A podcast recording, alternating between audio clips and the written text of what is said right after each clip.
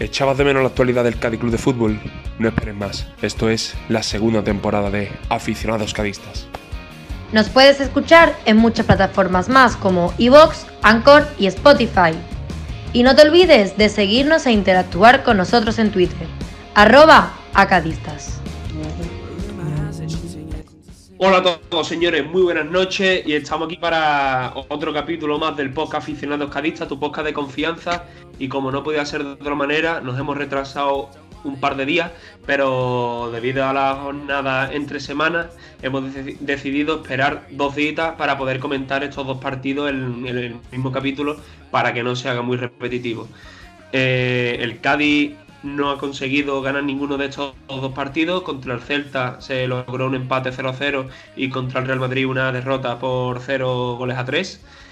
Y la tónica del partido del Celta fue un partido típico del Cádiz, partido mmm, muy de Cervera, muy lo que él quería, y el del Madrid, eh, lo comentaremos ahora con mis tres compañeros, pero bueno, el Cádiz está ahora mismo en la posición número 13, a 9 del descenso y con varios goles haber ganado y con otro a la espera de que se disputen los partidos de vuelta. Javi Montañ, ¿cómo estamos? Buenas noches. Bueno, buenas noches. Pues nada, pues hemos conseguido un punto de los seis últimos, pero era también lo esperado, podía ser lo esperado, ¿no? El punto contra el Celta estaba bien, bueno, y perder contra el Madrid era algo que se podía esperar. Así que nada, estamos muy cerca del objetivo y eso es lo importante ahora mismo, que de los últimos seis partidos quedan 18 puntos. Ahora mismo estamos a 9 puntos del descenso. Eh, o sea que está, la cosa pinta bien. Esperemos que podamos terminar eh, esto y pronto, pronto decir que somos el año que viene equipo de primera. Jordán. Pues nada, eh, el partido del Celta, yo creo que el Mister lo que hizo fue intentar amarrar un punto como fuera que va a ser muy necesario, estos puntitos así sueltos. Y el partido del Madrid, pues, un partido desafortunado de algunos jugadores que ahora comentaremos que nos llevó a la derrota, que cualquier error pues, nos iba a costar lo que nos costó. Y Paco River. Hola, ¿qué hay? Buenas noches. Y bueno, eh, al igual que vosotros, eh, comento que solamente de estos seis posibles puntos hemos sacado uno, pero bueno, contra el Madrid sabíamos que iba a ser muy, muy, muy difícil, eh, dado cómo se encuentra la parte alta de la tabla y si a eso le suman los regalitos que, como ha dicho Jordan, comentaremos ahora y las imprecisiones, bueno, pues, pues era lógico no ganar ese partido. El Celta, amarramos un punto. El Celta, como bien dijo Álvaro Cervera, tiene unos cuantos internacionales, tiene un equipo que juega muy bien a la pelota. Y bueno, y el Cádiz un partido bastante, eh, bastante notable e incluso pudimos haber ganado el partido y perderlo también. Por lo tanto, eh, un punto de seis posibles y ahora nuestro objetivo es el sábado el Valladolid. Eh, bueno, eh, del partido, como bien he dicho antes, del partido que se disputó eh, esta jornada recién, no la anterior, que fue el 10 de abril contra el. contra. Perdón, el 10 de abril no, contra el Celta. Es lo, que he dicho antes. Jordan, un partido muy, muy apagado, por así decirlo, sin ningún tipo de aliciente por parte de los dos. Parecía que los dos estaban como que firmaban desde el inicio del partido el, el empate. ¿Sí, Paco? Mira, eh, aunque ha, mencionado Jordán, pero no me importaría a mí aportar un par de datos, ¿no? Eh, en, los primeros 20 minutos el Cádiz tuvo, en los primeros 20 minutos el tuvo dos ocasiones, dos ocasiones, pero claras para haberse puesto por delante. El tiro al larguero de Malvasi y una jugada anterior de Sobrino que atravesó el campo entero y ya llegó casi sin fuerza y muy presionado por el defensa. Ledesma hizo un partidazo e incluso, como he comentado antes, a un disparo cruzado del Pacha en el minuto 77 no llegó por centímetro el Chocolosano que nos hubiéramos puesto por delante en el marcador y le hubiera costado al Celta muchísimo trabajo empatarnos. Ellos también tuvieron ocasiones para eh, haberse llevado el partido, pero el Cádiz hizo un partido eh, de tú a tú al Celta, dándole el balón a ellos como normalmente hace, pero no con esa eh, ese porcentaje tan elevado que hemos tenido en otros partidos de posesión del equipo rival. El Cádiz, la verdad es que le, plantó cara a todo un Celta, preparando el partido del miércoles contra el, de ayer contra el Real Madrid y sabiendo que el sábado jugamos contra un rival directo. Son tres partidos en siete días y el equipo, al tener tampoco banquillo, o bueno, o por lo menos titulares en, los, en el banquillo, pues ha tenido que hacer eh, varias combinaciones para, para, que lleguemos a Valladolid con un equipo de garantía.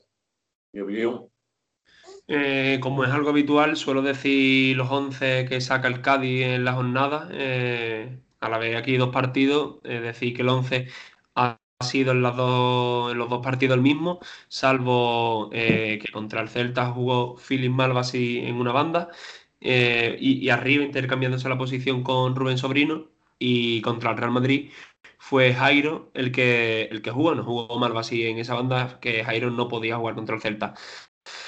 Eh, Javi, ¿cómo viste tú el partido del Celta? Eh, por destacar, se podría decir Ledesma, Marcos Mauro y Fali, ¿no? Que tuvieron ahí buen partido. Yo creo que, bueno, ya hemos dicho ahí un poco, ¿no? En verdad, el equipo era lo que esperábamos contra, contra el Celta. El Celta tiene, tiene un equipazo, para mí tiene un equipazo. Como muchos equipos en primera, que ya están consolidados, que ya llevan mucho tiempo y era, y era difícil, pero bueno, yo personalmente creo que el partido del Celta fue el partido que el partido que yo me esperaba un empate y, fue lo que lo que conseguimos. Creo que Álvaro Cervera sabe leer muy bien los partidos y en este caso no ha sido, otra vez que otra vez que la que la ha hecho igual, ¿no? Quizá el problema del Cádiz es que sin Ale Fernández, sin Perea, mete por la izquierda Marvasi yo la verdad que lo siento por el chaval, pero yo creo que, que un, tanto Marvasi como Jairo son dos, jugadores que no dan la talla para estar en el Cádiz. Eh, lo han demostrado y a los dos se les ha dado muchas oportunidades, muchas más que a otros jugadores que personalmente, que a lo mejor el Mister, evidentemente, que es el que pone las alineaciones, el que sabe, el que sabe cómo están los jugadores, como yo que sé, como otros como Pombo y tal, quizás a lo mejor es que el Cádiz no juega eso. Eh, creo que deberían no han tenido las mismas oportunidades y estos dos si la han tenido es que están demostrando partido tras partido que es que no tienen que estar ahí. Cuando nos falta Perea, nos falta Ale Fernández, nos encontramos con que no, no tenemos, tenemos que poner por la izquierda ahí un invento que no, que no termina de funcionar. Con respecto a lo que acaba de decir Javi de Pombo, el otro día en la rueda de prensa Álvaro Cervera le preguntaron por Pombo, ¿no? Pues imagínate que hubiera sido tú eh, el periodista, pues dice, bueno, ¿qué es lo que pasa con Pombo? Porque te gusta, porque le hemos visto cosas al principio de temporada. Y el entrenador, yo creo que lo dejó muy claro, que, que es un jugador que tiene buenas condiciones, pero que para el sistema de juego que emplea el Cani no, no, no, no se acopla, no, no, no, cumple con, el cometido que, le, le da Álvaro Cervera. O sea, que no tiene ningún tipo de problema con Pombo y además habló muy natural y bien de como es un buen chico, no, entrena pero que, no digo, que, que, no cuenta con él. O sea, que, que, no lo ve, que prefiere poner a así. Sí, no, sí, yo, pero pero si lo mismo pasó, por ejemplo, bueno, por sacar, por ejemplo, a otro jugador como Bodiger, que jugó muchos partidos, pero en el, en el momento que se, se lo quitaron del medio del tirón. Y se podían haber quitado perfectamente a otro tipo de jugadores como Augusto, que, lo, que pensamos todo el mundo que iba a ser algo en el Cádiz, pero que al final, eh, por el motivo que sea, no, no ha llegado a hacer nada en el Cádiz. Pero, por ejemplo, es que Bodiger jugó contra el Barcelona el partido que ganamos jugó partidos, ha jugado muchos partidos, pero es que la primera de cambio se lo ha quitado. ¿Eh? Y fue, sí, sí. Pero que, pero que te digo que se lo quitó del tirón y jugaba, ¿sabes? O sea, que parece que eh, independientemente que juegue Jairo Malvasi, para mí yo tengo clarísimo que Jairo Malvasi son dos jugadores que el año que viene van a estar en la puerta para poder irse si puede llegar un recambio mejor que ellos, que no creo que sea muy difícil, la verdad. Ahora, eh, un poco más, cuando avancemos en el, capítulo de hoy, os plantearé una pregunta sobre la jornada siguiente del Cádiz. Eh, pero aportando también un pequeño detalle a lo que ha dicho Paco River, eh, Cervera dijo lo que ha comentado, y, que lo pondría cuando él lo estimara oportuno en el sentido de que, eh, es más, halagó al futbolista comentando que para un equipo que juegue al toque cuadra perfectamente, pero al Cádiz no le sirve porque no juega eso. Pero, por ejemplo, salió Jairo otra vez, salió Alejo, que la, duda es para el Valladolid, ¿Alejo titular o jugará Malvas otra vez? Es la duda que se está destacando en las redes sociales de eh, hablando del siguiente partido. Y os quería dar un, dato que lo leí el otro día en, Twitter, eh, que la verdad es que me sorprendió mucho. La gente del Castellón, los aficionados del Castellón, si no me equivoco, dándonos las gracias por haberle dado a Bodiger. Se está saliendo en el Castellón, pero, pero un montón de aficionados del Castellón, gracias por este jugador impresionante, mm, está revolucionando y digo, se, lo, comentaré. ¿En qué categoría se encuentra? En segunda división, ¿no? Segunda división, correcto. Os hago una pregunta a los tres que sé lo que me vaya a responder. ¿A quién hubierais dejado en el Cádiz? ¿A Bodiger o a Garrido, aunque nos haya dado la gloria? ¿A quién? A Garrido. Pues Garrido no ha dado la talla en primera y Bodiger sí la ha dado. Bodiger ha salido yo, no que nos ha sorprendido. Yo no quisiera, yo no diría que Bodiger eh, ha dado la talla. Es verdad que en el partido contra el Barcelona eh, hizo muy buen partido, pero no sé, yo digo que Bodiger y Garrido es verdad, es verdad, Garrido, yo creo que viene de una lesión, viene de haberle pasado, y es verdad que a lo mejor todavía no ha dado la talla, pero yo tengo más confianza que aunque Garrido, Garrido pueda hacer algo más que Bodiger. Bodiger, Bodiger, cuando el Cádiz lo firma del, del Córdoba, era un jugador que jugaba un poco más adelante del centro del campo, ¿vale? Con llegada. Aquí se ha adaptado a lo que Cervera le ha pedido, que era un jugador de centro del campo más de contención. Yo he visto ya varios resúmenes del Castellón, ha dado varios pases de gol. El último pase está jugando en el Castellón mm, un poco más a los Alex Fernández en el Cádiz.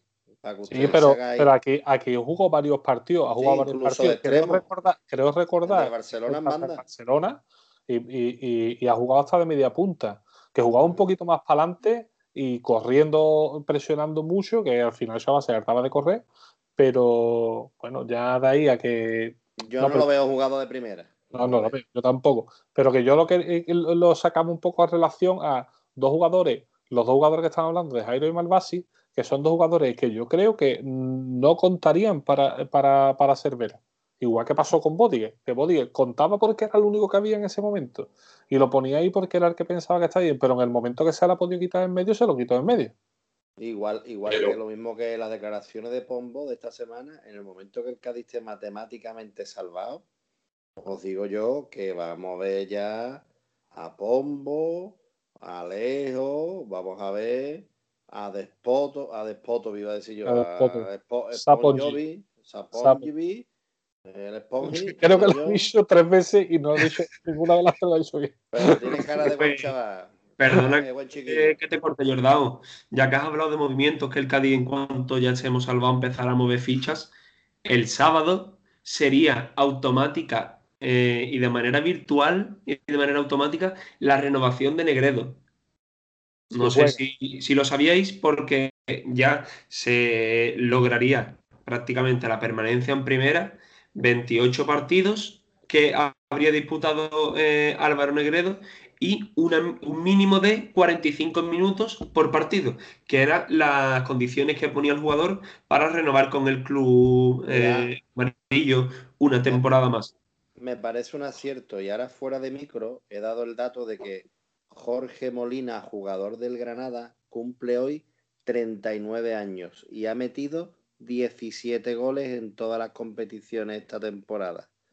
Quiere decir que el perfil de jugador del Cádiz, jugadores con experiencia que no se asuste y buenas personas que vayan bien en el grupo, que es lo que va a buscar Cervera.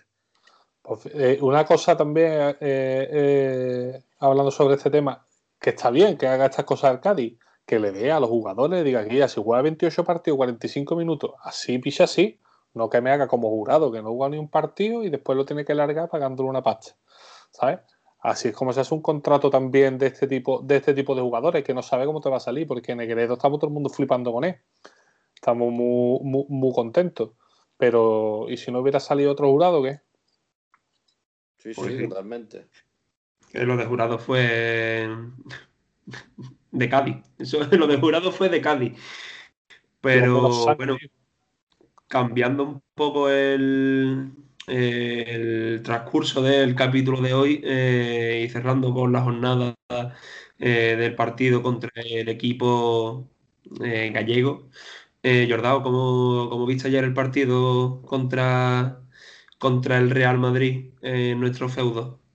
Bueno, es un partido que viene con polémica, de, ya lo hablaremos, de lo de la Superliga. Es un partido que la gente estaba esperando, que la gente incluso tenía la ilusión, sabiendo al estilo al que juega el Cádiz, de que al Madrid le iba a costar muchísimo, pero el Cádiz dio una imagen de las que quieren los mm, que no siguen la filosofía de Cervera. El Cádiz jugó de tú a tú al Madrid los primeros 30 minutos, que es una maravilla. Para adelante, para atrás, vamos, y otra vez, y otra vez. Pero ¿qué pasa? Que cuando los jugadores se creen que son del mismo nivel, empiezan a hacer carajotadas enormes, como la que ayer hizo el amigo Isa Carcelén, jugador que ha dado un buen rendimiento, pero que se creyó más de lo que era. El penalti, lástima, fortuito, se puede pitar, no se puede pitar, es penalti, lo pisa. Si fuera así en el otro área hubiera sido penalti, lo hubieran pitado a favor del Cádiz. Yo creo que no, pero bueno, penalti. Y ya después quiere hacer un autopase en el córner, regatear. El chaval, la verdad que tuvo un mal día. Prefiero perder con el Madrid, que es una derrota casi, casi segura, y manga algo en Valladolid, mi opinión. Porque Si no, no, hubieran pitado el penaltito de, de Jairo, el del tironcito de la camiseta. que también Jairo hizo de la suya. Pero antes de hablar del Madrid, quería dar un dato importante. El Cádiz el otro día consiguió dos victorias seguidas, creo que es así, ¿no? Hemos conseguido Sí. do- dos victorias. Valencia, Ahí está. Y la, vamos, y la última, no me acuerdo cuál era. Valencia. Dos seguidas. 2-1 y Getafe 0-1. Vale, pues Getafe. resulta que el Atlético de Madrid hoy ha vuelto a conseguir dos victorias consecutivas que no lo hacía desde enero. El que va primero en la liga, Atlético de Madrid, desde enero no conseguía dos victorias seguidas. Quiere decir que quitando Madrid, Barcelona, Atlético de Madrid, es muy complicado el trenzar dos victorias seguidas, porque lo normal ya sabéis lo que hay en el Cádiz. Entonces creo que es de mérito y sabiendo la segunda vuelta que hacíamos, que estemos por lo menos amarrando los puntitos, las dos victorias estas, y yo creo que esa va a ser la fórmula de que nos salvemos en un par de jornadas. Pues. con respecto, perdona, con, re- Perdona, con dime, re- dime. Sí, sí, habla. con respecto a Isa Carcelén, jugador que ha dado un buen rendimiento durante toda la temporada, el tercer gol también es culpa de él porque está sin marcar a Benzema, habilitándolo. Da un, si, si no lo vas a marcar, quítate y lo dejas en fuera de juego. Es decir, que fue todo un despropósito, ¿no? Y con respecto a, a- a los planteamientos de Cervera, que si a Cervera tú le dieras un lateral que no hubiera cometido tres fallos garrafales contra el Real Madrid, lo mismo se hubiera dado otro resultado. Si a, si a Cervera le dieras tú tres, cuatro cinco jugadores que den más de dos pases seguidos en el centro del campo, como hacen la mayoría de los equipos, aunque al final Huesca e Ibar, Getafe han perdido o están perdiendo ahora mismo el Getafe, que va 3-1 con el Barcelona, pero tienen un poco de control de, de balón. ¿Qué quiero decir con esto? Que Cervera, con los mimbres que tiene, está siendo un cesto de gran categoría. Y eso lo tienen que reconocer los que están a favor de Cervera y los que están en contra de Cervera. No digo más. Bueno, yo quería comentar una cosita antes de, a- hablando de los temas de Cervera y no Cervera, que el otro día eh, nos pusieron un comentario y quería simplemente comentarlo. Eh, en Evox, que es uno de los sitios donde ponemos el podcast, eh, un oyente, que no dice su nombre, que es anónimo, a un comentario mío que yo mandé a la venta del nabo a, a los que dudaban de Cervera, decía, tendría que saber que todos no nos puede gustar Cervera, Así que antes de mandar a nadie a la venta del nabo, te podrías ir tú a dar una vuelta por allí. Qué manera de perder oyentes. Este es el comentario que, nos dicen, bueno, que me dicen a mí personalmente, y que nada, que yo quería decirle que a la venta del nabo a mí me han mandado muchísimos meses, que aquí en Cádiz eh, lo de mandar a la venta del nabo es algo, pues es algo muy normal. ¿no? Y lo que quería comentarles es que, que a él le puede gustar Cervera, que me parece, me parece muy bien. Pero yo lo que decía era que con 35 puntos, más cerca del objetivo, y los que dudaban de Álvaro, de Cervera se, vayan a la ventana Fue lo que dije, que no era que si te gustaba o no te gustaba. Y bueno, si no le gusta la venta Nabo, que yo lo puedo mandar a la venta Patrice, que se come muy bien y que disfruta allí el señor anónimo de las vistas y de las montañitas y de tomándose una, una cervecita. Sí, yo lo voy a mandar, yo lo mando también a la venta del Nabo, al anónimo, ahora mismo en directo. ¿eh? a la venta del nabo. Bueno, no hay. Vamos a ver. Vamos a ver. O podemos hacer visitas guiadas a la venta del nabo. Vamos a ver. Es que, eh, eh, eh, en primer lugar, a mí me, ha molestado que sea el comentario anónimo, ¿no? Porque nosotros, un programa que hacemos para distraernos y podría haber puesto su nombre e incluso podemos entablar hasta una amistad y una relación para toda la vida, ¿no? Hombre, por favor, eh, la venta del nabo, la plaza del mamadero es algo muy, típico de mandar a la gente en Cádiz, ¿no? Cuando, y todo eso ha venido a través a raíz del Yuyu en el pelotazo, que es uno de Cádiz, o sea que eso es, no, no le tiene que dar mayor importancia, ¿no? Venta del nabo. ¿Pero esta persona que era anti-cervera o cerveriana? Anti. Bueno, él, él dice que no le, no le gusta ya tanto hay gente que son contra Cervera, anti Cervera y tal. Habrá gente que no le guste. A mí personalmente eh, eh, me gusta Cervera, quizás no el juego del Cádiz, porque es verdad que algunas veces eh, te aburre un poco, ¿no? y es verdad, bueno, yo lo que pasa es que lo que quiero ver a Cádiz es ganar, y lo que quiero ver a Cádiz el año que viene en primera en el estadio.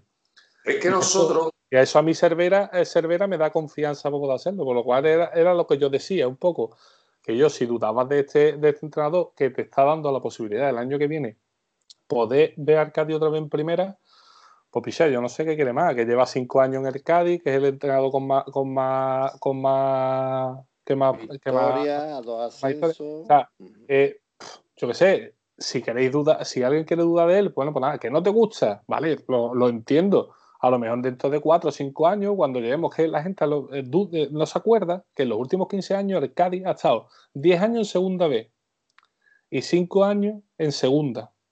Y llevamos un año en primera. Eh, se cree la gente que somos el Milan de Rigosaki o somos, o somos, no sé, que es que de los últimos 15 años, el 75%, el Cádiz ha estado el 70% en segunda división B.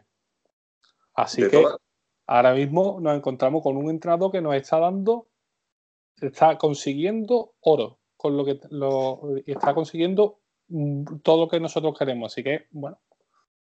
Y eso, y eso, y ahí es donde, y ahí es donde yo quiero incidir. Si el Cádiz este año mm, eh, eh, tiene que largar a seis o siete u ocho jugadores como mínimo y trae cinco o seis recambios de garantía y al Cádiz le das tú, a Cervera le das tú una serie de jugadores sumados a los que se queden, que puedan tocar la pelota mejor, que puedan salir con la pelota jugada desde atrás, entonces si el Cádiz no hace eso es cuando criticaría yo a Cervera.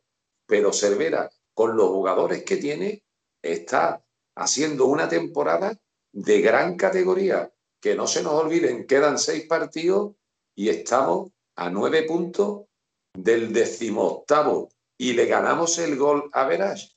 Esto es una clasificación soñada.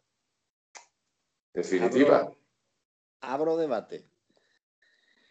Resulta que el Getafe, que es un equipo similar al Cádiz, este año cambia el perfil y trae al que tiene la cabeza cuadrada como un cubo, que se llama cubo, luego trae al del Barcelona, Aleñá, y la película es que el Getafe se va a meter en fango. ¿Preferís que Cervera firme a jugadores de su perfil, pero de nivel primera, siguiendo el mismo estilo de juego? ¿O intentamos traer a los Ale Fernández baratos de primera para jugar como juega el Huesca? Qué bonito juega el Huesca. ¿Qué me gusta tráeme, Pacheta? tráeme, tráeme a Maquelele y vende a José Mari.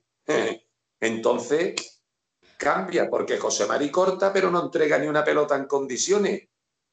Entonces, si tú me traes a Maquelele, que las cortaba, pero se las daba a Zidane, las cortaba y se las daba a Zidane.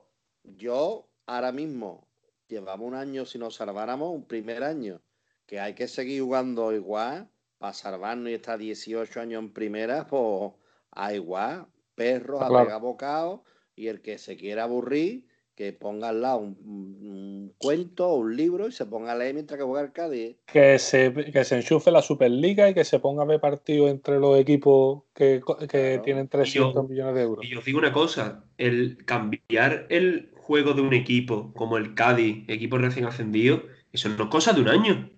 Tú no puedes que te trae ahora a, Leña, a Cubo y a Rafa Mir y dice, no, es que el Cádiz con estos jugadores tiene que plantear, no, señor, el Cádiz lleva cinco años jugando a lo mismo y está dando resultados. Sí, y esto ya lo ha dicho Cervera en ruedas de prensa, si el Cádiz tiene que jugar a otra cosa, se hará poco a poco consiguiendo dar pequeños pasos cada vez más, pero no se puede procurar cambiar todo en un verano. De, que llegue, se salve el septiembre, vamos, Dios, el K10, el Milan del 94. perdona, el otro día entrevistaron a Vizcaíno con el tema de la Superliga y dijo Vizcaíno que destituiría a Cervera en el momento que cambiara la forma de jugar. Pero así, vamos, que lo podéis escuchar en el podcast de Canal Sur Radio que lo destituía, que en el momento que cambiara la forma esa de jugar, lo destituía. Pero eso que ha dicho Paco, Paco Junior es, cierto, es verdad. Tú no puedes cambiar el equipo. Ahora la gente dice, y nosotros lo hemos dicho muchas veces, es que tenemos un equipo de segunda. A lo pichar, no vamos a tener un equipo de segunda. Si es que venimos de segunda, que va a cambiar a 14 jugadores. Claro, bueno, va a cambiar a 14 jugadores. No. Entonces, lo que tenemos que hacer, lo que ha dicho Cervera muchas veces, es a mí me pagan para que el año que viene el Cádiz siga estando en primera. Y lo voy a hacer de la manera que yo creo. Es más, yo creo que Cervera también tiene que ir cambiando poco a poco. Y eh, Cervera es el primero que tampoco tiene experiencia de, estar en primera división. Entonces, pues supongo que esto debería tardar mucho. Ahora, que tú me dices a mí que yo si veo al Cádiz los cinco próximos años, los cinco próximos años en primera, lo veo muy, muy, muy complicado. Porque nosotros al principio de esta temporada, cuando estábamos grabando el podcast, decíamos, tenemos que llegar a final de temporada en los dos últimos partidos con posibilidades. Con posibilidades por quedarnos en primera. Porque la última vez que estuvimos en primera descendimos eh, eh, en la penúltima jornada. Tenemos que llegar con posibilidades en las dos últimas jornadas y ahí intentar conseguirlo. Y ahora mismo, eh, ahora mismo aquí estamos hablando que a ver si cuatro jornadas antes ya matemáticamente estamos, estamos, estamos con la permanencia.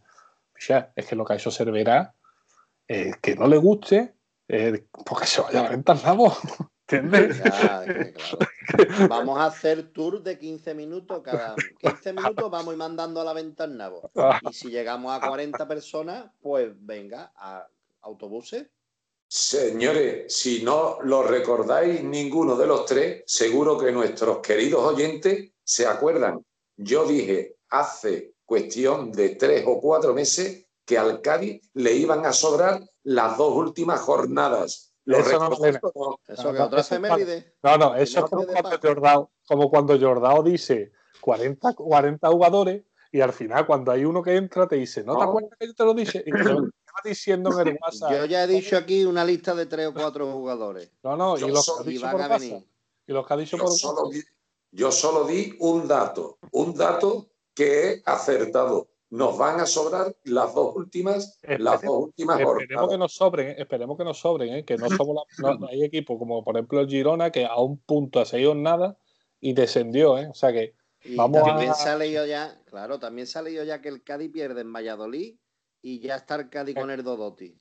Mira, te voy a decir una cosa, el Cádiz no va a perder en Valladolid porque el Cádiz ha contratado un nutricionista y ha dado en la tecla, ¿vale? Resulta de que para eh, el, almuerzo previo a los partidos, al ser de unas horas descontroladas, a las 2 de la tarde, a las 4, pues no han comido eh, debidamente una dieta adecuada para, para, un deportista de élite. Y eh, según contactos que tengo en el club, este nutricionista va a prepararle un guiso de rape que ha costado 9 euros el kilo, comprado en el mercado del Rosario en Cádiz. Y se lo van a llevar en unas neveras, en unas neveras, en, en avión hasta Valladolid y allí en el hotel se lo va a preparar. Y acordaros de lo que estoy diciendo, el Cádiz gana en Valladolid por el rape a 9 euros. Hay rap entonces, ¿no? Hay rap. es el menú del sábado para el Cádiz Club de Fútbol. Rap en amarillo, creo que.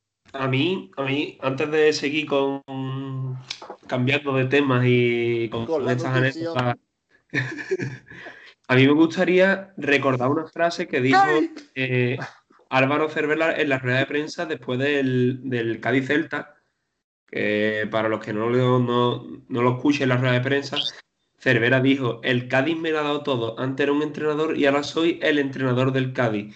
Antes era Álvaro Cervera, el jugador del Valencia, pero ahora soy Álvaro Cervera, el entrenador del Cádiz Club de Fútbol. Y así quiero que se me recuerde.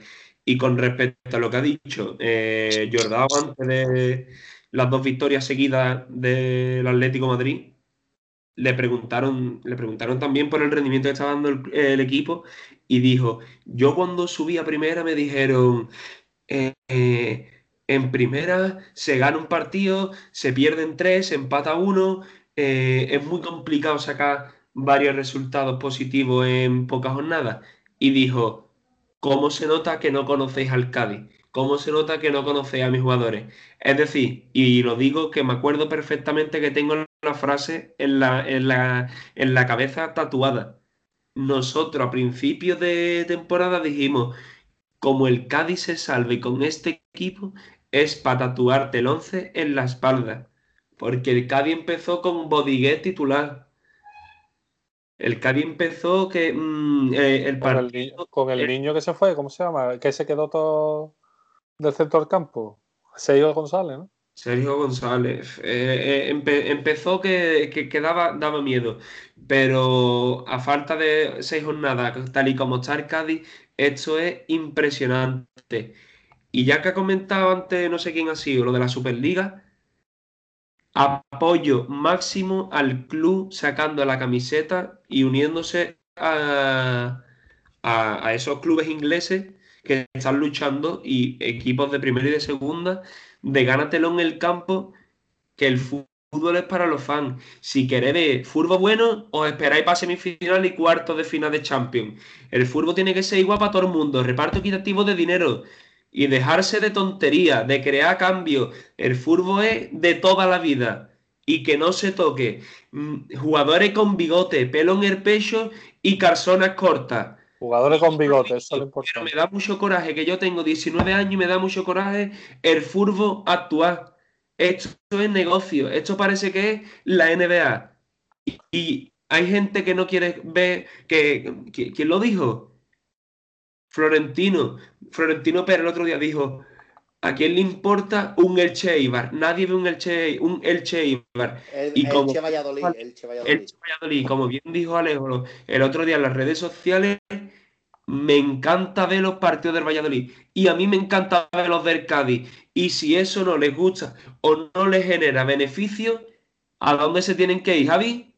A la venta del nabo. Otro para la venta del nabo, ya van cuatro. Bueno, eh, mira, eh, yo no voy a profundizar en el tema de la Superliga porque no tengo los datos, es que no los han dado siquiera en condiciones. Lo único que sé es que se han unido una serie de clubes contra, contra, no, no, no nos olvidemos, contra la FIFA y la UEFA, que tienen una pinta de corruptos como el fascista de Tebas, porque no olvidéis que Tebas, que Tebas es el representante, el portavoz de Fuerza Nueva, ha sido en su ciudad natal. Es decir, estos son una mancha de corruptos, ¿me entiende? Y de mangantes. Y lo mismo, ha habido una serie de presidentes que han dicho, para que te quedes tú con el dinero, lo muevo yo, que yo soy el que, o sea, me lo quedo yo, que yo soy el que lo mueve.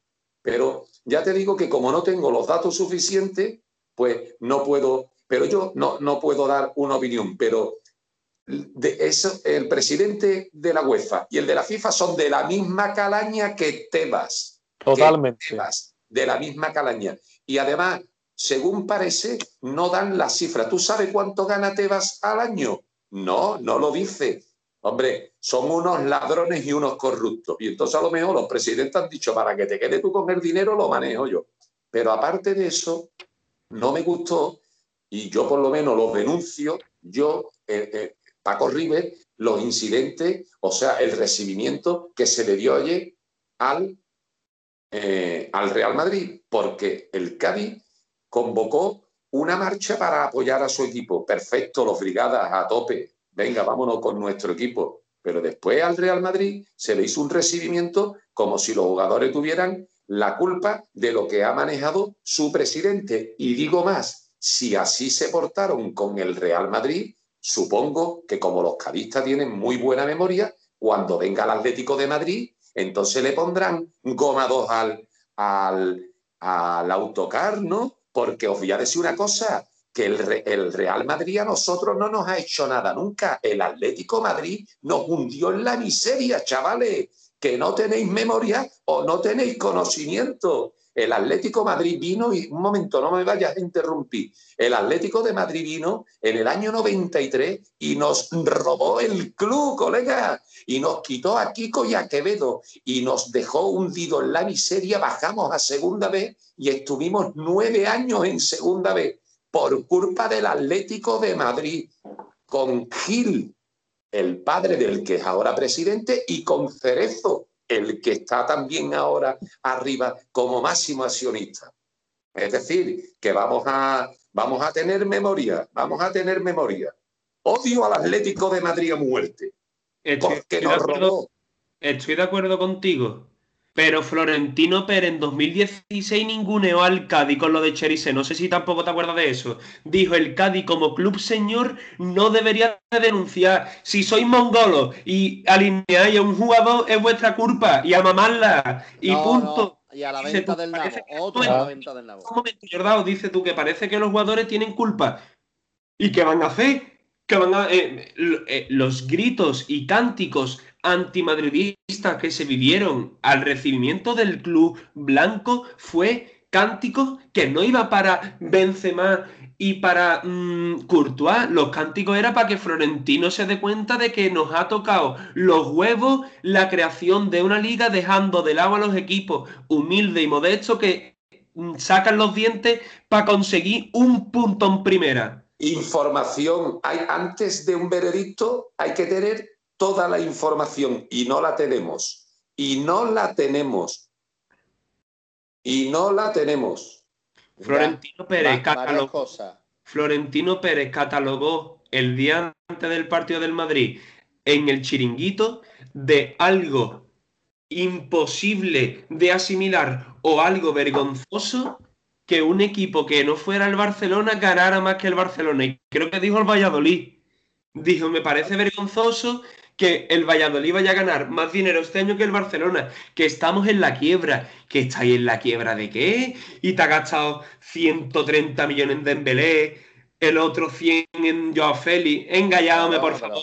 Estamos hablando, Madrid, estamos hablando de unos clubes que generan mucho dinero, que se embarcan en unas deudas que después, con dos giras y con dos historias, van recuperando dinero, pero también es súper curioso que el Real Madrid está construyendo un estadio que es como el que no tiene dinero y crea un estadio no tiene dinero para una casa, se mete en una casa, le hace una reforma, y yo si no tiene dinero para comprarte una casa, pues no te la compre y, la, y, la, y está alquiler o comprar en un barrio más barato. Pues el Madrid se mete en unos, en unos berenjenales que le está saliendo rana por la pandemia, por todo lo demás. Cambiando de tema, hablando y finalizando y sin entrar dentro de la sección cámara y balón, como estamos hablando de la corrupción de la FIFA, de la Conmebol, de todo este tipo de federaciones, os recomiendo una serie que se llama El Presidente, que va de Sergio Jaude, que es un presidente de un equipo de fútbol chileno que acaba siendo presidente de la Federación Chilena de Fútbol. Y trata de toda la corrupción de los presidentes del fútbol a nivel nacional. Así que no sé en qué plataforma está, pero se titula El Presidente y, trata la vida de Sergio Jaude, presidente de un club chileno y luego eh, de la Federación Chilena. ¿Vale? Es de. Perdona, es del director del paquete, me parece, ¿no? De la película. por, por favor, Paco, no, no, no menciones eso. Porque es un auténtico bodrio. Jordao tiene una temporada de ocho capítulos y está en Amazon Prime. En Prime pues, Video. yo la he visto y os la recomiendo. Está muy bien sobre lo que es el mundo del fútbol. Es un presidente de un equipo muy, muy mediocre de Chile que sube de categoría y en una votación pues llega a ser presidente de Chile. Entonces busca que Chile sea la que organice la, como la Copa, ¿no? La Copa de Europa, por la Copa de América en Chile, gran mafioso, alucinante. Sale Grondona, que era el presidente del fútbol chileno. Está basada en hechos reales, vamos, que, el tío no quiero dar más datos para que no, para no ser spoiler. Eh, vamos a señores, vámonos que nos vamos. Vamos con la sesión cámara y, balón. Correcto, pues vámonos a la jornada de este partido del Real Madrid y bueno, es una película que creo que con el título ya sabréis a quién me vengo a referir. se llama y se titula una película de 2004 americana donde actúa Jim Carrey sobre todo y se llama una serie de catastróficas desdichas. Y es lo que le pasó al amigo Ethan Carcelén el otro día que, que todo lo que tocaba se convertía en gol. Entonces, esta película, que es una película, una comedia fantástica, pues que incluso ha tenido Oscar, pues se la vamos a dedicar a, a Isan Carcelén por la jornada de ayer y el partidito que dio. Un acierto, un acierto total en la elección de la película, porque es que le viene a Isa como anillo al dedo. Me gustó, me gustó a Capo cuando salió, que la verdad, después de haber eh, llevado así un montón de tiempo, digo yo, espera tú este chaval. Y la verdad que no lo hizo mal. Y, hablando un poquito del partido, que nos hemos metido ya por eh, Rubén, Rubén Sobrino, eh, ese tío no para de correr, me flipa. Me parece, me parece que es un jugador que si el Cádiz en los momentos en los que tiene el balón y puede manejar un poquito más, yo creo que ese tío el año que viene podría dar muy buenos resultados. Esperemos que el Valencia no tenga rencor, finalice su contrato, ahorre ese sueldo y le haga al CADE un buen contratito y sea jugador nuestro. A ver, esperemos. Y, bueno, el Valencia. No, disculpa, que el Valencia, hombre, que el Cádiz ha tenido con ellos una relación eh, empresarial, ¿no? Con la venta de. La venta al nabo. Eh, Otra vez. ¿Qué? con la venta al nabo.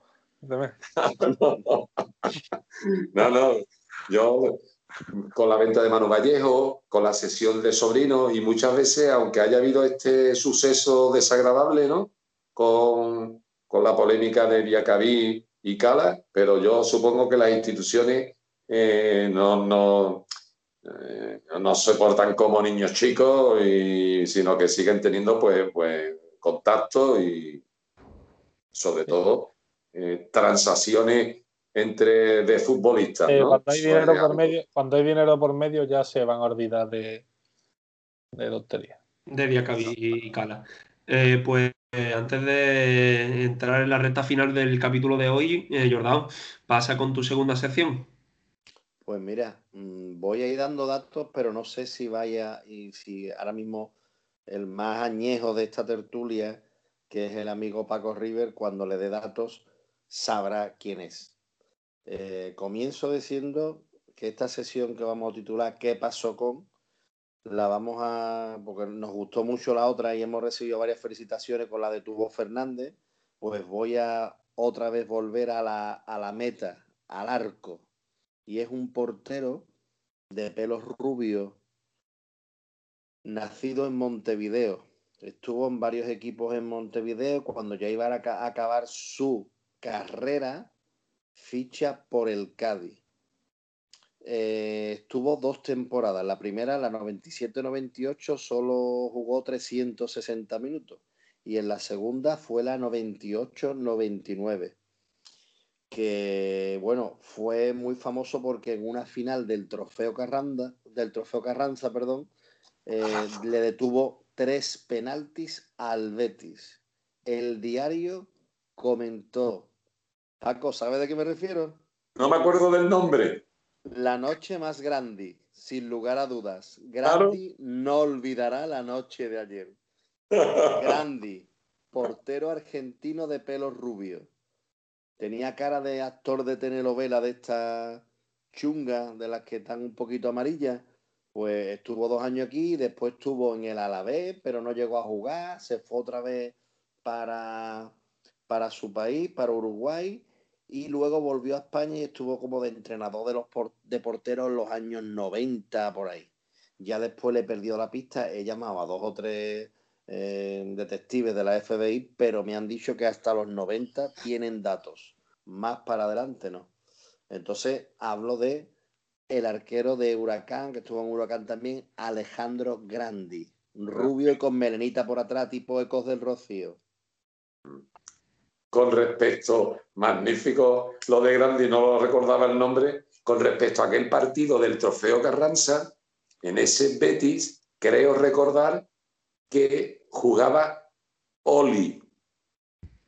Y el Cádiz, si, el si no me equivoco, si no me equivoco, el Cádiz en esa final, o, sí, eh, yo creo que fue en esa final, se puso ganando 0-1, bueno, 0-1 no, 1-0 o 2-0.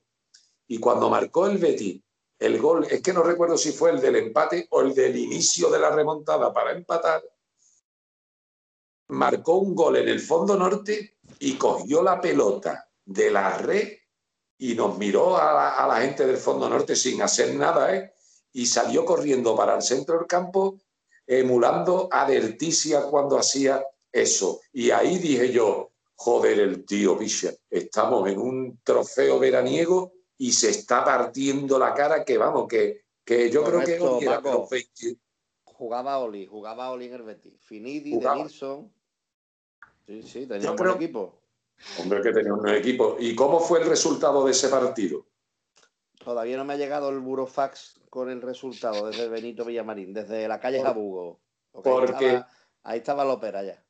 Porque se lo has pedido a Tebas y Tebas está ahora mismo contando el dinero que le está mangando a todos los clubes españoles. usted puede criticar a Tebas, pero yo, que sé que no he admirado en el cadismo, ha puesto un poco de orden, ha vendido la liga, el Cádiz se ha asociado con Vizcaíno, que se mueve bien en ese tipo de cloacas, y yo no sé, pero Vizcaíno, que ya sabéis que no soy tampoco un gran defensor de él, esta semana están todos los medios nacionales vizcaínos como si fuera el presidente de, del equipo de los cinco equipos top en todos lados. Sé que es representante de la liga, ¿eh?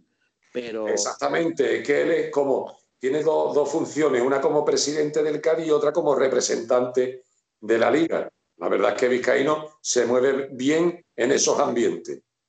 Y bueno, eh, amigo de Tebas, tampoco podemos olvidar y ya lo he mencionado anteriormente, que eh, si Tebas era en Zaragoza el número uno de Fuerza Nueva, en Sevilla era del Nido, íntimo amigo de, de Manolo Vizcaíno. Así que a mí me da igual que me tilden y me tachen de político, pero lo que está claro es que la derecha, la derecha rancia y la extrema derecha está metida en los organismos eh, futbolísticos españoles.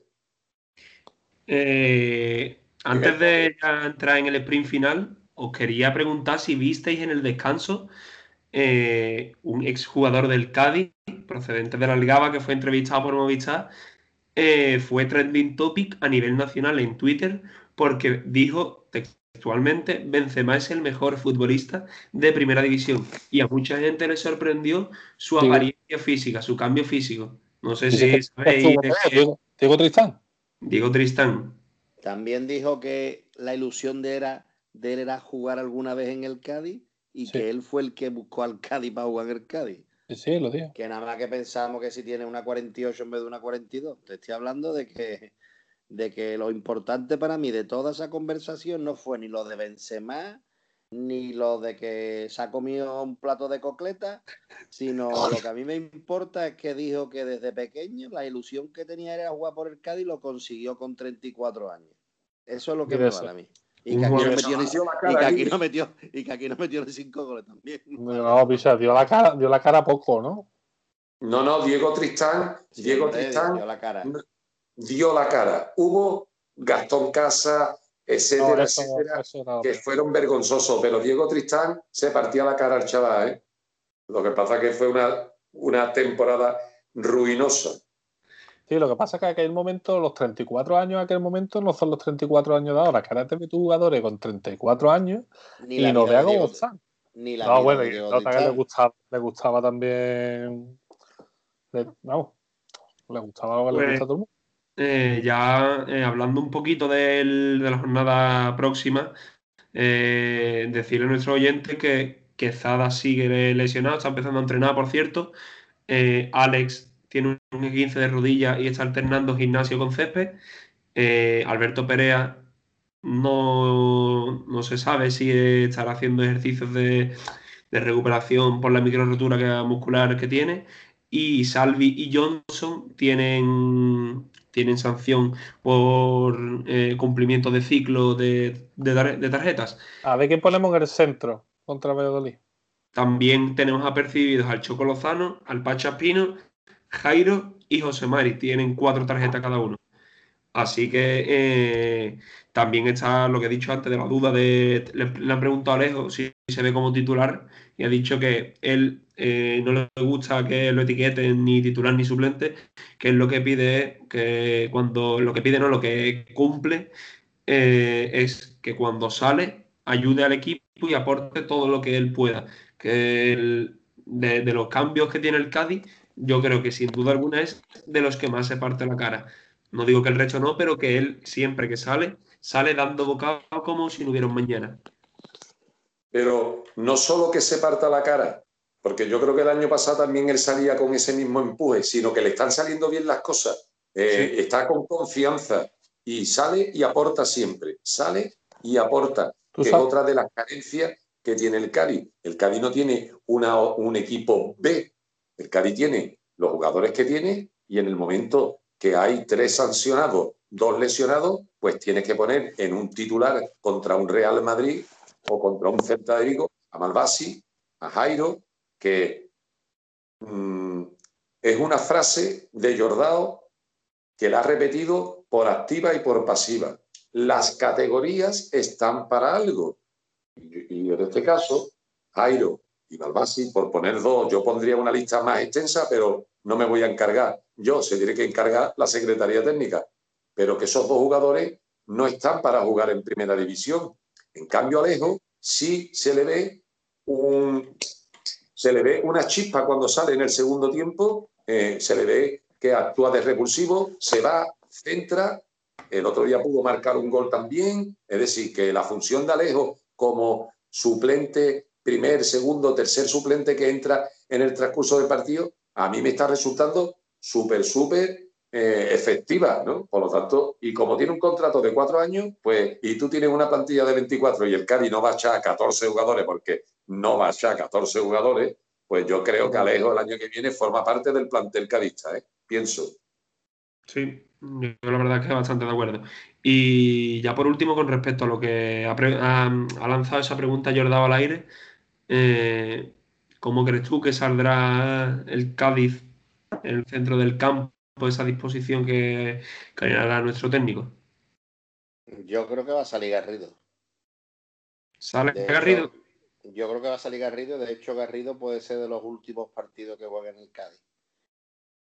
Porque a no ser que lo queramos tener como hemos tenido a Augusto, de hombre de vestuario, de, ¿sabes? De unigrupo y toda la historia, mm, hay jugadores que siendo frío y viendo ya que quedan cinco jornadas o seis, las que queden, que no sé cuántas son, Seis. Augusto, Augusto, Acapo, Quesada, ahí hay una serie de una lista que nos ponemos 10 jugadores. ¿eh?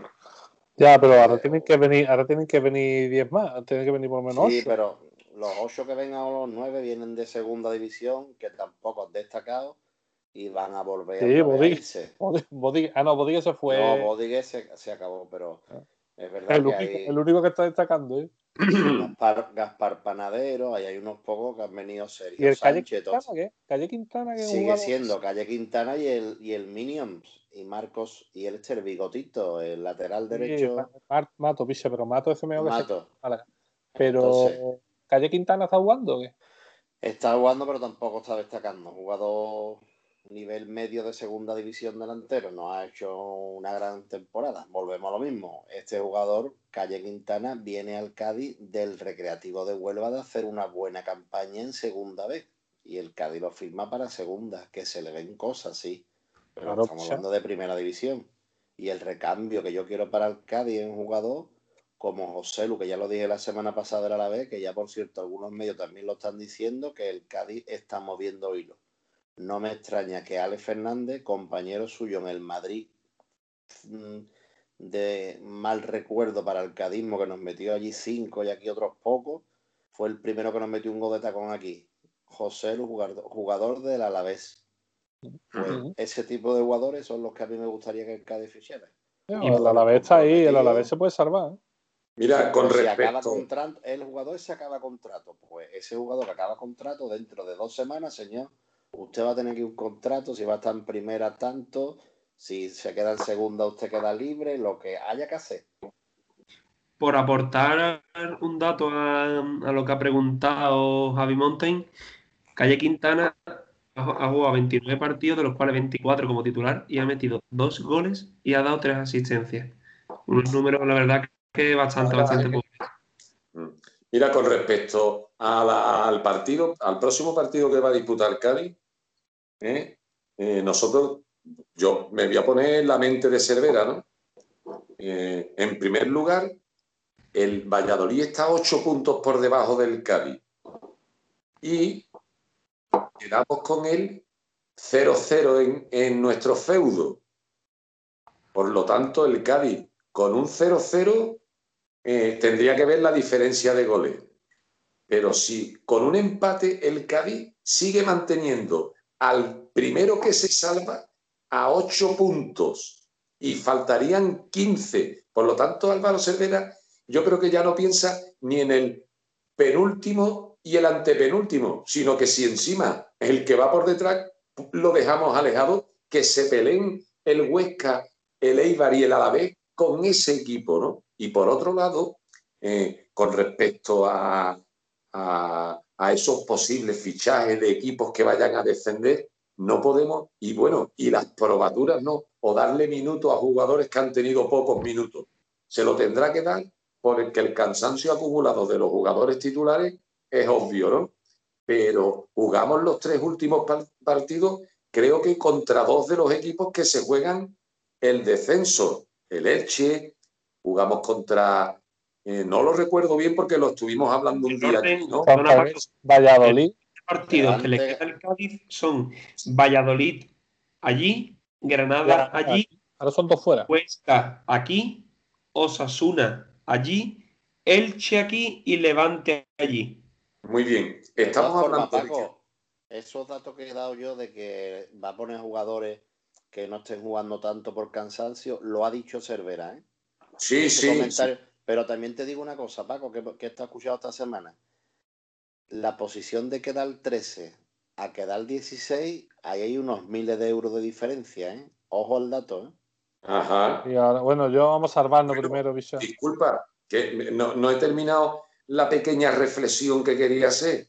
El Cádiz tiene que poner equipos de garantía para no alterar el orden de la competición, ¿no? O sea, no puede decir, me voy a llevar cinco del Caribe a jugar contra el Huesca, nos mete el Huesca cuatro y nos miran los del Elche. Y entonces ya si nosotros queremos a José Luz del Alavés, nos va a decir el Alavés que te subas aquí, que te subas aquí. En cambio, el Cádiz puede jugar estando ya matemáticamente en primera, matemáticamente salvado, puede jugar no con esos supuestos o hipotéticos maletines, sino con eh, negociaciones con jugadores que, que, es decir, que te diga la vez, yo no te voy a dar dinero porque le ganes al Huesca, pero si le ganas al Huesca, pues lo mismo, la negociación de José Luz se lleva a cabo contigo en vez de con el Mollero. se va a firmar en una venta. En la ese, jugador, ese jugador es que acaba contrato, Paco. Ah, vale, vale. acaba contrato. José lo vale. contrato. Vale, vale. Pero me refiero en el caso de otro, porque tú sabes que de los tres equipos que, que desciendan, ahí hay una serie de 15, entre los tres, digo, 15, 20 o 25 jugadores que se quedan en primera división, ¿eh? Sí, sí. Que se quedan en primera división en los equipos que asciendan y en los que tengan un nivel económico similar al Cádiz, ¿no? Por lo tanto, hay que saber jugar bien las cartas en este final de temporada para, mm, como, quien, como dice el refrán, pescar en río revuelto. Y el Cádiz tiene que estar atento. Oye, digo, si algunos de nuestros oyentes me ven que me pongo un poco efusivo y, me enervo un poco con la política, es que la verdad que estoy un poco decepcionado eh, de, la política eh, que se está llevando a cabo en España y me sale esta vena furiosa, pero eso es que mi corazón lo tengo en la izquierda. Continúa eh, bueno, pues para concluir, eh, vamos a pasar con la porra de, la próxima jornada que se disputa el, el 24 a las 4 y cuarto. Es decir, el sábado a las 4 y cuarto eh, en, Zorrilla, en el, campo del Valladolid. La porra la va a empezar Javi, ya que acertó la, la porra del Celta que dijo 0-0. Así que, bueno, Javi, todo tuyo. Pues yo digo que vamos a ganar 0-1 con gol de Bodiger. No, gol de. Malvasi. De, Malvasi, no. Malvasi que está loco. El otro día, cuando le hicieron la entrevista, estaba loco por meter un gol. Está diciendo que va a meterlo pronto. Mira, va a meter Malvasi, ¿viste? Y se, y se va a ir ya para para su casa, ya para donde Para la ventana del nabo. Para la ventana. Otro para la ventana. Correr. ¿Qué? La porra. es que con tantas ventas del Nabo y plazas del Mamadero, la verdad que me estáis dejando un poco descontrolado. Pues mira, el Cádiz va a ganar 1-3. 1-3. Y los goles, pues no lo puede marcar ni Johnson, que no juega, ni Cala. Tendré que decir otros dos jugadores. Es que no me sé los nombres de los jugadores del Cádiz. Mira, va a marcar Negredo, que lleva tiempo sin marcar. Y el Choco Lozano también me marca. Y el tercer gol, pues no lo sé. Mira, me encantaría que fuera Malvasi. Me encantaría. meterlo Roque Mesa, Roque Mesa, jugador del Valladolid cedido por el Sevilla, que cobra dos millones de euros por temporada y lo quiso el Cádiz cedido. Y la gente se creía que iba a venir aquí Roque Mesa a que Vizcaíno le diera dos millones de euros por temporada. el conocimiento es la base del progreso sin conocimiento la gente puede opinar lo que quiera, pero no tiene los datos. Entonces, ¿por qué no vino, por qué no vino Brian Hill? ¿Por qué Brian Hill se ha, querido, se ha preferido ir a el norte, que es precioso el norte de la península, pero muy lejos, ¿no? De Barbate, ¿no? Con el atún bueno que hay ahí de Armadraba. ¿Qué hace en Eibar? ¿Qué hace allí a mil kilómetros de su casa? Pues que le habrán dado el dinero que le estaban dando en Sevilla y Vizcaíno le habrá dicho al presidente del Sevilla, oye, no me puede pagar tú la mitad de la ficha de Brian Hill y dice, pero dicha, si me la está pagando Leibar entera, ¿cómo te lo voy a Y entonces, pues lógicamente los jugadores se tienen que ir a otros clubes. Jordao, di tu predicción para la Mi jornada. predicción es 0-0 y va a ser el típico partido de los Simpsons cuando retransmite un partido que van a estar de izquierda a derecha. No van a avanzar. 0-0, un punto. Pues eh, yo voy a decir que el partido va a quedar 0-2. Goles de eh, Garrido y Negredo. Así que nada, eh, vamos a pasar con la ronda de despedida que finaliza el podcast de hoy y Paco River como siempre, como es habitual. Javi, Bueno, pues nada, que estamos ahí muy cerca de conseguir el objetivo y como yo ya estoy seguro de que lo vamos a conseguir, quiero terminar mi participación en el podcast diciendo que he cogido una mesa para los cuatro en la venta del nabo en la que vamos a ir a celebrar eh, el- eh, la permanencia del Cádiz. ¿vale? Con crema de nabo. Exacto. Javi, perdón, una pregunta. ¿La venta del Nabo tiene cuenta de Twitter? Digo para que lo mencione. Sí, más dice, están muy adelantados, se puede pagar con Bizum y todo, están muy adelantados. está nabo. Eh, Jordao. Y con criptonabo, que es otro tipo de moneda nueva. que Jordao se despide diciendo que es un placer haber compartido con ustedes este programa y que creo que el Cali se va a salvar más por mérito de los puntos que lleva conseguido, pero ahora vamos a entrar en una fase que va a ser más por derrota de todos los de abajo y nosotros a lo mejor no vamos a puntuar, pero nos vamos a salvar. Va a ser como el ascenso, una cosa muy rara. Y por mi parte, nada, espero que el sábado los jugadores se partan la cara, que se traigan para casa algún puntito. Y como bien ha dicho Jordao, yo ya lo dije que pienso que el, el primer equipo que se salve va a tener 35 puntos. Así que lo que está consiguiendo el Cádiz, Cervera y todos los jugadores con una base de equipo de segunda división, esto es impresionante. Y esto es de- digno de, de en el libro de los récords Guinness. Así que nada, buenas noches a todos, un saludo y Paco River finaliza todo el podcast. Bueno, pues yo he solicitado que me pongan eh, la vacuna Jensen, por Janssen, Janssen, porque es de un primo hermano de Jen Johnson y son efectivas al 100% y nada más que una sola dosis. Vamos, he llamado al centro de salud y me han apuntado en esa. Y creo que esa es la vacuna que va a salvar al carismo para que el año que viene estemos todos en el estadio disfrutando de nuestros partidos. A mí me va a costar más el dinero el año que viene, porque como este año no ha habido eh, fútbol, tengo a un hijo estudiando en Granada y el otro, que es aquí el moderador del podcast, está estudiando en Sevilla, y entonces cada dos semanas yo le pagaré el traslado desde la capital hispalense y la capital del reino nazarí de Granada para que vengan todos, cada dos domingos aquí a Cádiz a ver a su Cádiz en primera división y después se vuelvan. ¿Qué me tengo que gastar cada dos semanas? ¿150 euros en desplazamiento? Me los gasto.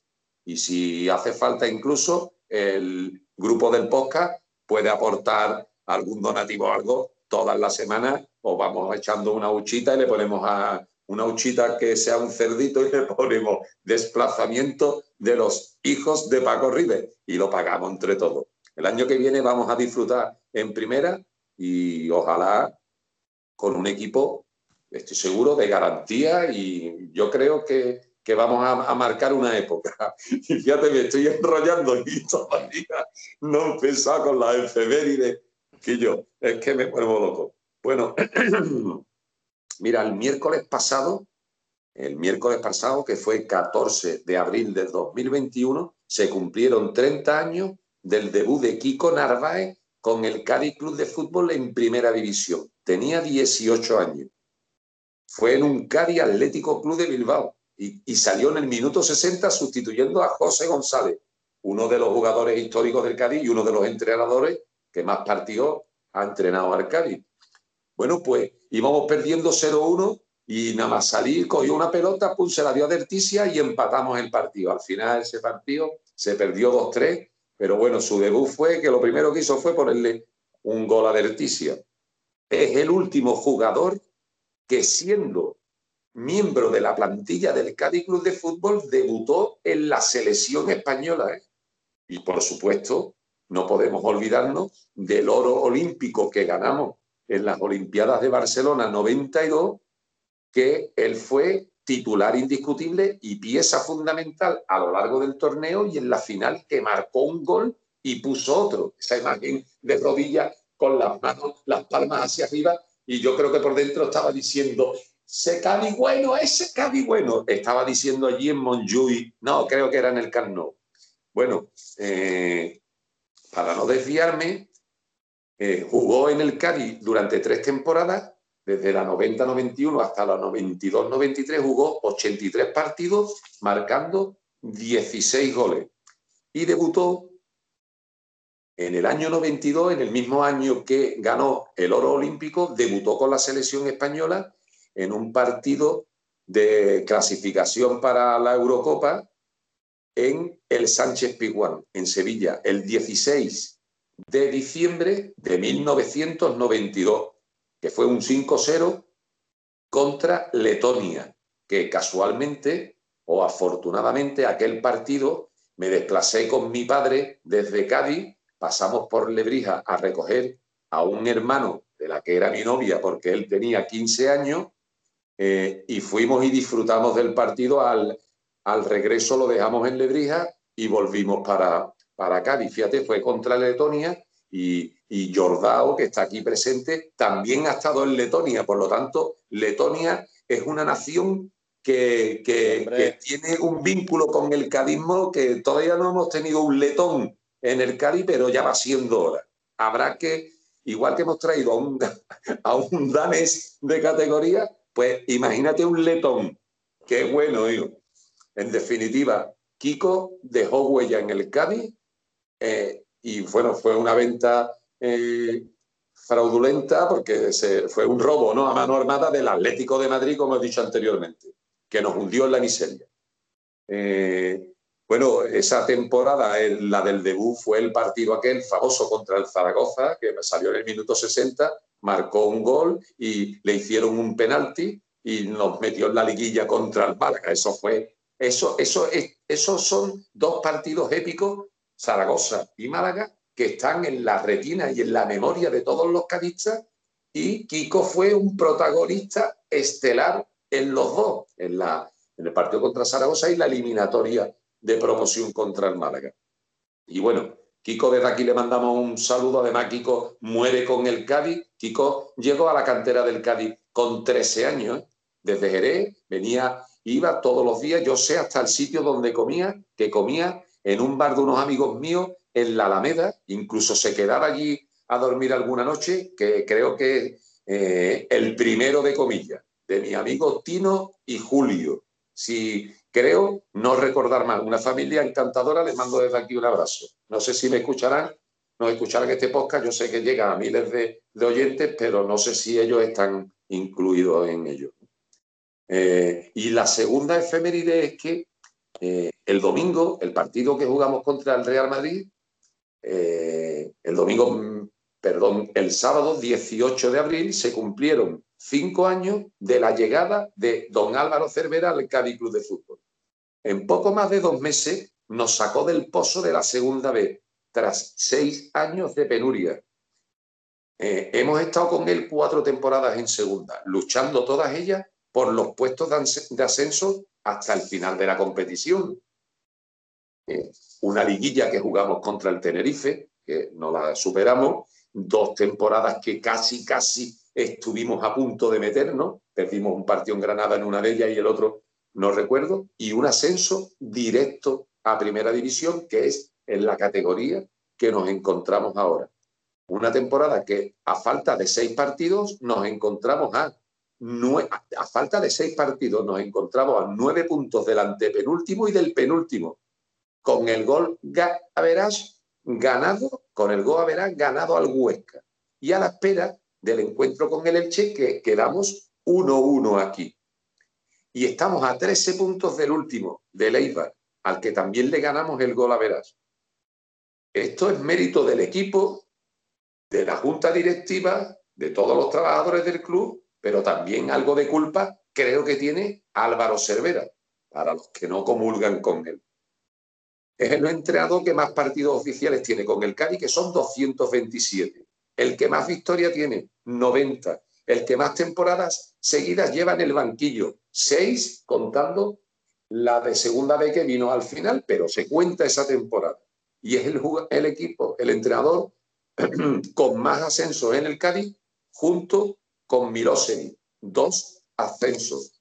Por lo tanto, hablar de don Álvaro Cervera hay que ponerse de pie y mucho respeto a esta persona que está marcando una época en el Cádiz. Y viva el Cádiz.